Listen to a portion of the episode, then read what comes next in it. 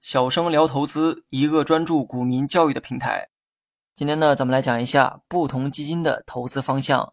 基金呢，就是把多数人的钱啊给聚集起来，然后呢，由专业的人把这些钱投向不同的市场，并且赚取收益。而根据资金的投向不同，基金呢又可以分为股票基金、债券基金、混合基金以及货币基金等等。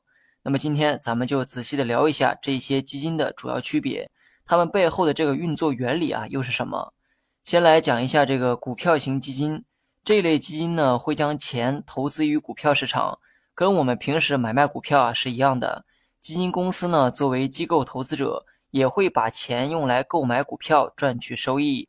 那么股票基金的特点呢，就是收益高的同时风险也很大。然后呢是债券型基金这类基金呢，会将钱投资于债券市场，收益结构也主要来自债券的收益。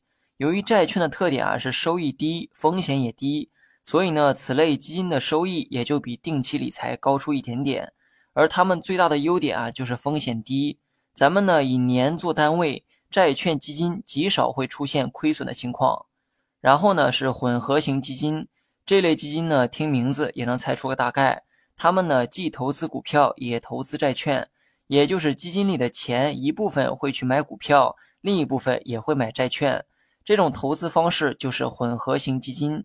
那么它的意义呢，在于中和了股票和债券各自的特点，保证较高收益的同时呢，也适当降低了风险。那么最后再来讲一下货币型基金。其实呢，这个才是我今天想讲的一个重点。因为上文的几种类型，很多人呢都有所了解，即便说不了解，光看名称也能猜个大概。但货币基金呢，估计啊，很多人听完呢都是一头雾水。什么是货币基金？基金里的这个钱主要投向哪里？它的收益又是如何产生的呢？其实该基金里的钱呢，主要是投向货币市场工具，比如说短期债券、商业票据、央行票据、银行大额存单等等。先不要觉得这些名词啊很难懂，你呢只需要记住一点：只要花钱买了以上这些东西，你就有收益可拿，而且收益要远高于普通的银行存款。可问题呢，就在于这些品种啊，普通人呢没有投资的资格，他们呢要么不对普通投资者开放，要么就对资金量有较高的要求，所以呢一般人想买啊也买不到。而以上这些条件刚好催生了货币型基金。在这里呢，我们举个例子啊，解释一下：你往银行里存一块钱和存一个亿，享有的这个利息啊肯定不一样。假如说你存一块钱，银行给你的这个利息啊是百分之一。而你存一个亿，银行呢愿意给你百分之七的利息，存的期限一样，但利息却差了整整七倍。问题是一块钱呢谁都有，但这一个亿啊，多数人呢却没有。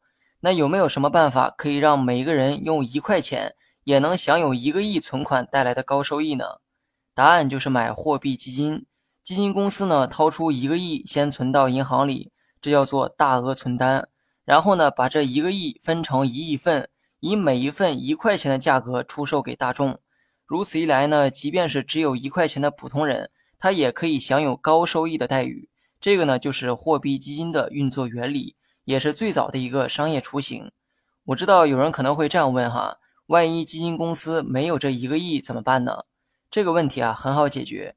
刚才的例子是为了让大家理解基金背后的运作原理。实际上，基金公司完全可以事先募集所需要的资金。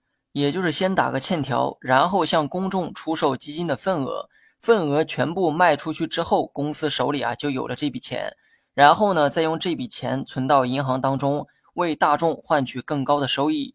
对，这又是类似于中介一样的业务模式。其实呢，金融市场很多业务啊跟中介没有什么区别。比如说这个银行吧，他们呢先拿着别人存进来的钱，然后贷款给需要钱的人。